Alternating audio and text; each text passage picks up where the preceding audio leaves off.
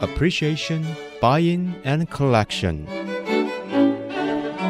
艺术 A B C，艺术入门的三部曲，艺术收藏的必修课，让您成为品味出众的艺术鉴赏达人。您的家成为风格独具的私人美术馆，实时与艺术之美对话。艺术 A B C，陆杰明主持。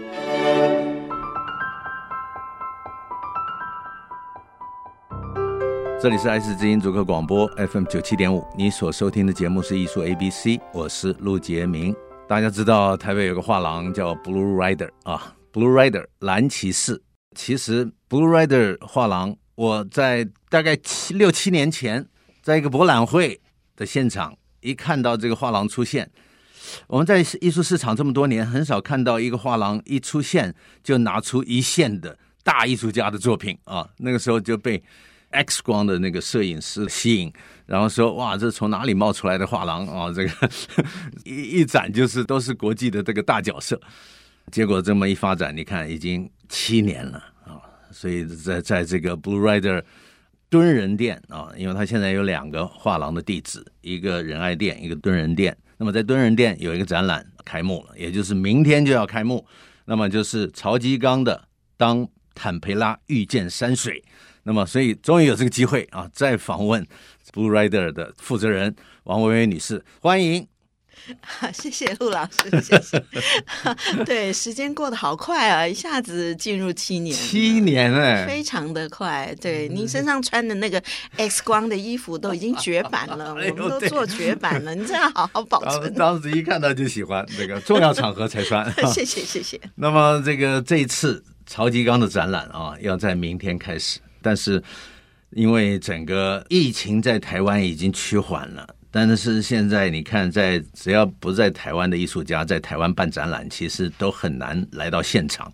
那么这次的展览你怎么安排呢？因为作品已经挂上了，对不对？啊，对对对，其实其实今年疫情以来，大概只有一个艺术家，国外艺术家在二月来过，能够到现场，到现场那个时候还没那么严重，还没有隔离，啊、对对。然后后来有一位台湾的艺术家林定义先生，是，他也有到现场，OK，啊，他也有到现场。除了这两位以外呢，其他呢，我们都是透过电视、透过视讯来跟他们交流，哎，也直播。那么整个疫情期间，你的原本的安排的展览都没有耽误吗？完全没有，我们就是按照预定的计划，完全没有延误，也没有没有说不做。呃，就是我们认为在这个时候，反而是要给艺术家一种呃支持。那帮他们办展，即使他不能来，我们还是要继续做。所以疫情来讲，虽然没得出国，没得去什么阿费尔艺博会，但是反而画廊还是更忙碌，因为两边的展览，加上现在我们还有常态展间，总共是四个展区，四个展区等于是在一个档期两个月内呢，大概要更换六七十件的作品，所以反而是更忙碌。对呀、不不但这个展览都没有没有耽误，而且上个礼拜我们还去听了许一谦啊。收藏家徐一谦的讲座，对对，非常精彩，而且爆满。对对，爆满。所以我也没料到这么徐董事长这么他这么公益性，然后他很想把他的传承，他的经验传承。那当然也是支持我们了。他也观察我们一阵子，也是支持。而且他这个演讲风格特别有趣。这个想讲的东西实在太多了，对 对对，那准备不知道是两百张 幻灯片，六百张，六百张，六百张，OK。对，他十月十七号还有一场，可是我请求他加场，可是也已经客满啊。OK OK。那么回想这个蓝骑士啊，Blue Rider 七年，你一路走来，我觉得你好像是在全世界各地，也不是所在整个台湾而已，就是全世界各地。Blue Rider 喜欢的风格的一线艺术家，一个一个办展览。你好像是一个有长期计划的画廊经营的那种模式。呃，的确哦，就是我自己本身从科技业转到艺术来以后，我就呃希望艺术是我一辈子的事业了，就下半辈子的事业。但是因为是二次创业，所以跟一次创业只是追求一些绩效啊，或者是利润这些是不太一样的。我希望可以做多一点公益啊，或者是让大家更了解艺术的真善美。所以这是我呃进入画廊的自己的先决的条件。至于艺术家，一开始我们是以欧美当代。因为那个时候感觉台湾的欧美当代艺术家比较少一点，所以这个切入点就是比较有一个利基的利基的地方。所以一开始就是欧美当代的比较前卫的艺术家，像那个 Nick Vinci X 光啦、银针笔的 Carol Pusa 啦，还有那个最近的那个用手撕纸的 Angela，还有很多很多位啊。那这些艺术家呢，其实。都有一个共同的特色，就是本身呢，它的这个媒材的独特性的识别度是非常的高，然后他们在思想精神上的厚度也够深。那当然很重要，一个是他对于未来这个创作能量能不能源源不绝，还有一个就是说，我们和这些艺术家之间，因为我们是做代理，长期的 promo 的尊重信任，能不能去建立起来，这是几个很重要的一个关键。所以这七年以来，大概这样陆陆续续，现在手上一线的艺术家，我整理了一下，大概二十一位。二十一位非常整齐，而且媒材独特，各有各自语言。那他们放在一起，完全不会打架，就是 基于这个原因。每个人都有一个独特鲜明的风格，对对对对，而且回想这七年走过来，事实上你不是像一般画廊，好像计划一年，然后做一年，然后再想下一年啊，它不是这样子。你好像早就设定好这个各各地，你去挑选适合你们画廊展出的艺术家，然后呢，他们都不是刚刚开始的艺术家，他们都已经经营了十年、二十年，甚至于三十年，都已经发展了好几个系列了。嗯，然后你继续跟他谈。对对对。事实上，在这种情况，他们的价位、他们的这个发展的这个成熟度，他们在国外的表现都已经达到一定的位置。这个谈起来，我在想，一定是比。跟年轻的艺术家谈有一定的高度的困难度的。对，呃，陆老师真的是非常犀利哦，因为我们手上这些艺术家，其实有百分之，我应该说八十都是已经五十岁以上，然后非常成熟，可是他还是继续。我们最年纪最大七十岁，他还是一直在创作。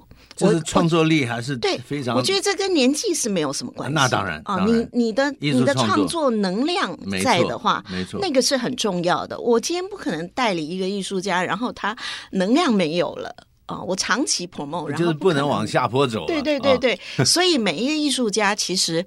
我都会去跟他谈，嗯，然后我们互相了解。那当然也要有缘分了。我觉得这中间有一个很重要的，就是说，因为他们都非常的成熟，他们也很了解跟画廊之间的关系了。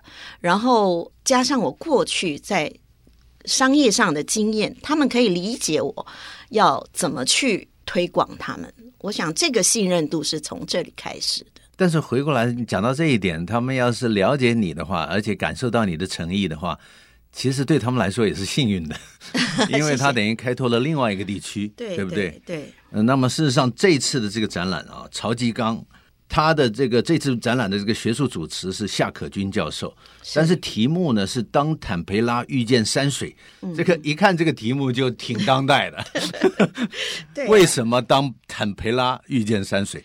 因为在我们的这个艺术家里面啊，就是说比较少东方哲思的这个当代的艺术家，嗯、特别是比较资深一级的，他具有东方哲思。我们之前不是不做东方的或华人的艺术家，嗯嗯、而是一直缘分没有 build 起来，时间未到吧？我觉得那个是要需要一些厚底子才能去理解这个东西的。可以理解，因为你前面你说的，我就可以理解了。因为你已经在这个我们所谓的艺术市场金字塔，艺术市场的金字塔，你已经找到了你的定位。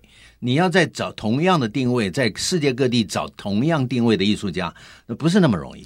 因为你找到了，你还要跟他谈，对，还不一定合得来，对，对吧？对，还要经过一段时间的这个讨论磨合，对对对。所以你要找到相同。爬到这个山坡中上的这些艺术家不容易，所以你经营他们的时候，你也要知道你的这个收藏家在哪里？是，是，所以这七年来的这个不断的铺垫累积，到达这个高度，是时候展出东方哲思的这个 作品。谢谢谢谢。的确，嗯、呃，就是说这个东西是需要时间累积的，不管收藏家或是艺术家，我觉得是要时间去做累积的。的确很困难。东方哲思的艺术家，其实我们也看了很久了，了我也真的看了很久。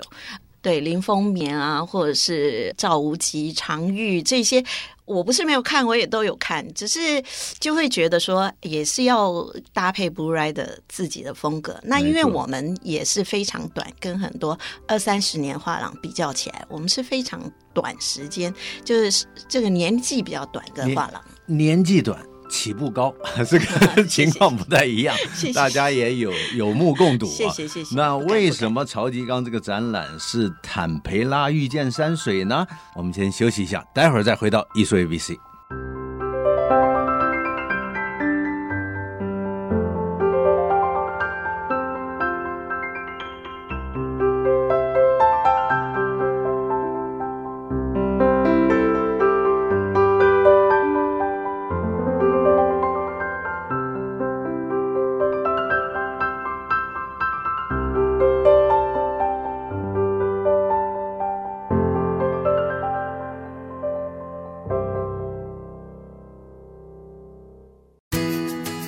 欢迎回到艺术 A B C 节目，我是陆杰明。那么今天为各位请到的来宾呢是 Blue Rider 的负责人王薇薇女士 Elsa，欢迎 Elsa 来到节目。谢谢陆老师，谢谢。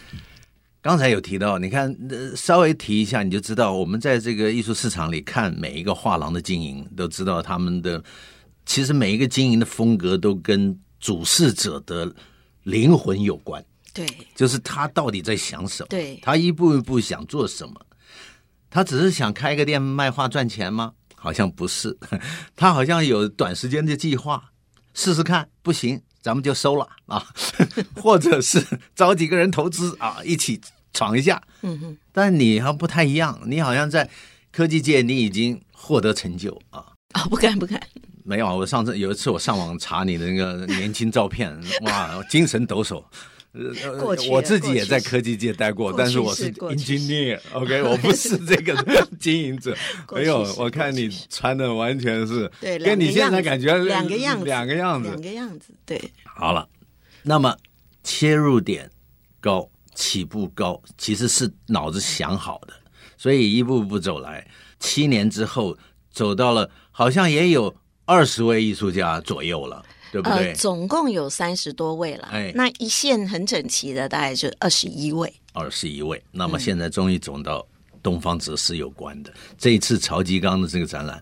上次我去听徐董演讲的时候，瞄了一下，那个画已经在布展了，挂起来几张了。对对对，老远一看就比较极简，嗯嗯，一看就是东方，一看这没有什么好解释的，一看就是东方 明眼人。那么，但是我第一眼我就说啊。当代水墨，嗯，这是很直接的反应嘛，很直接的反应，跟我以前看到一样。但是，对，但是他对我的理解，当代水墨更极简，嗯，更极简，是，而且很耐看的那种色彩，有宋代优雅的静谧的那种感觉啊。那但是我一看题目是“当坦培拉遇见山水 ”，Tempera，Tempera 是淡彩的意思，对，是当年。这些这个画宗教画画在壁画上的那个调了那个蛋黄啊，然后在上面产生某种层次感、是啊、厚度感、是啊、光泽感啊，没错。是这个意思吗？对，其实坦培拉这个技术，就是我们在这个欧洲很早的时候，其实拜占庭时期就有，就是我们通称淡彩啦。是。那到文艺复兴的时候，很多名家现在就画在壁画上。那它一个特色就是它可以保存很久，嗯、因为它是油水淡的混合。是的，所以它和水墨是不同，水墨是水跟墨，它没有油，嗯，对，所以坦培拉就是要反复的涂抹，因为它快干，嗯、要有一个厚度，对，它要有一个厚度，然后它在反复涂抹当中呢，它会产生一种暗暗内含光、暗暗透光、光半透明的光泽，嗯、那就是我们刚刚讲，您讲的没错，宋瓷。的那个细致，还有中国传统的。玉质感，那个是很难形容的一个。以古董界的专有名词来说，就叫皮壳，就叫包浆。包浆，没错，哎、对，就是要有那个包浆色，是吧？出来，对，它是包浆，就是有一种被把玩已久、时间酝酿的老态，对，加上它的一些光泽，对，所以它有古典的味道在里面。对，我们所以我们在看瓷器的时候，一看。到不到带，我们就说这是贼光啊，就是玻璃光，或者说这是宝光啊。这个宝光就是包浆的那个经过岁月的痕迹。对，所以坦培拉它本身的这个，因为它美彩的关系，还有它制作过程非常的耗工啊，所以它之后就是变油画了啦。油画。没有之前是坦培拉，之后因为它太耗工了，变成用油画来。哎呀，那这个有意思了，就是说我猛一看以为是水墨，其实它不是水墨，它不是水墨，啊、所以我们才会说，哎，这个展名要把坦培拉拉出来，啊、因为大家远远看，哎，这水墨，可是它又跟水墨不一样，为什么呢？感觉不一样。对，因为水墨它也是表现一种气、一种虚白、一种凌晕，这个水墨的特色。可是坦培拉它。它是要反复涂抹，你看它的白底，它也是一个虚白，可是它是反复涂抹之后的虚白，它是一个有为创造出来的一个无为的境界。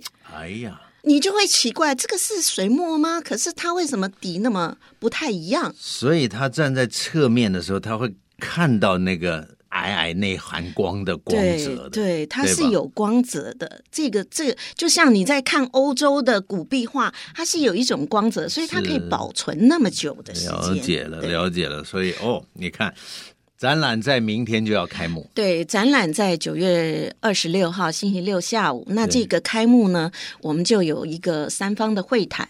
我们这次邀请了学术主持夏可君教授啊，夏教授知道，然后加上这个曹吉刚艺术家，我们都在线上来做一个学术的对谈。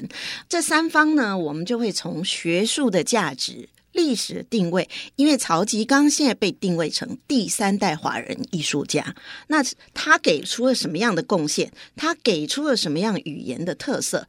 再从曹吉刚老师本身，因为他是一个画没有山、没有水、没有温度的山水的文人，嗯，他把山水的特色、精神，精神对，达到了一个南宋以后。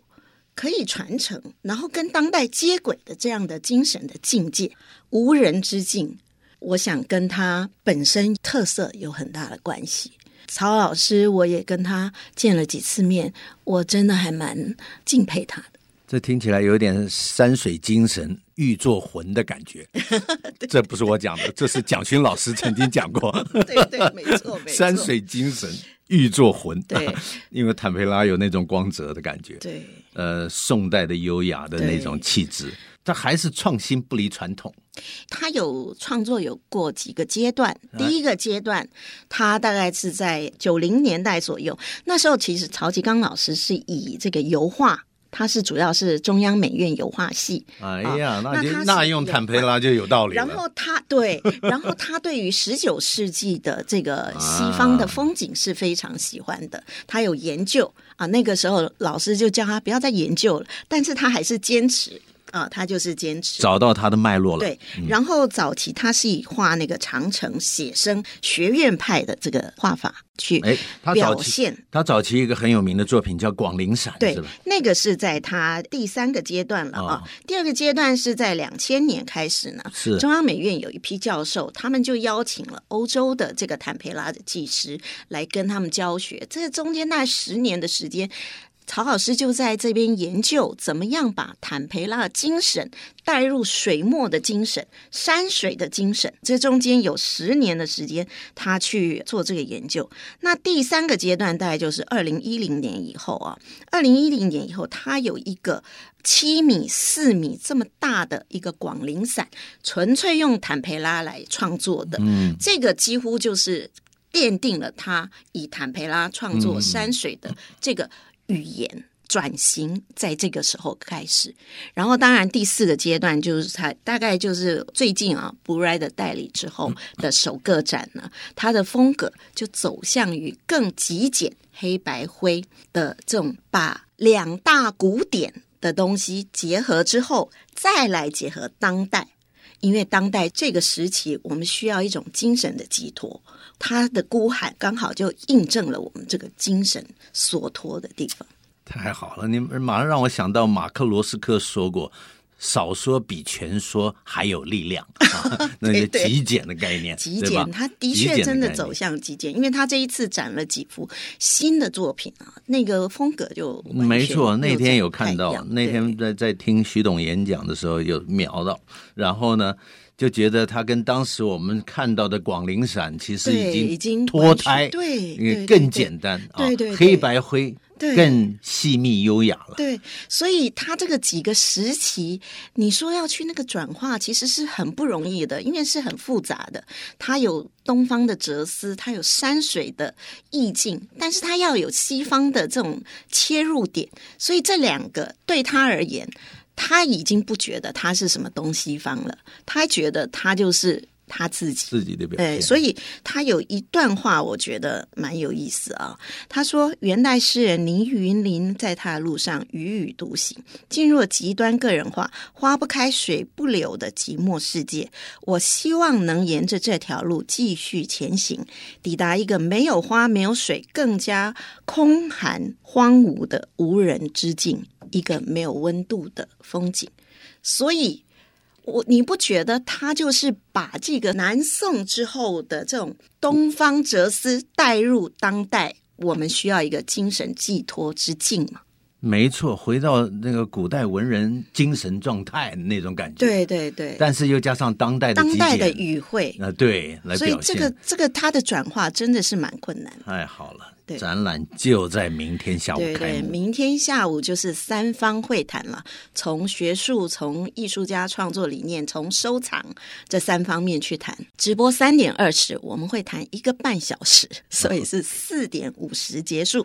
那这个我觉得是蛮特别的一次，因为疫情以来对我们最大的贡献嘛，就是我们把这个艺术家不能来的这个科技的。这一类的建构起来，所以大家可能不会感觉到说他们不在场。没错，对，太好了。所以艺术 ABC 的听众朋友们，你假如对东西方碰撞，其实东西方碰撞从印象派就开始了，对不对？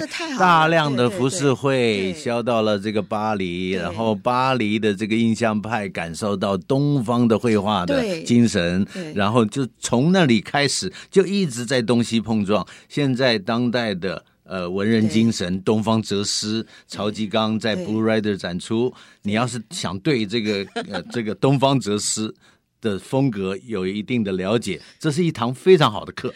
所以 明天下午三点二十啊，呃对，看直播。因为吴冠中先生也说过，艺术到顶不分东西啊。没错，我我的概念也是这样子。嗯，不管怎么碰撞，最后东西是好的，你就看得到的。有道理，说的太好了。时间有限，谢谢，谢谢陆老师，谢谢谢谢陆老师一路以来的支持，还有鼓励，还有呃，祝您中秋节快乐，祝大家中秋节快乐。对，哎呀，感谢你。刚才 Elsa 还带了月饼来了，实在不好意思，不敢不敢。也祝大家，也祝大家中秋节快乐。谢谢谢谢谢谢陆老师，谢谢各位的收听，艺术 ABC，我们下周见。以上节目由爱上一郎赞助播出，放松心情，静静体会艺术的美好。iArt Gallery 让您爱上一郎。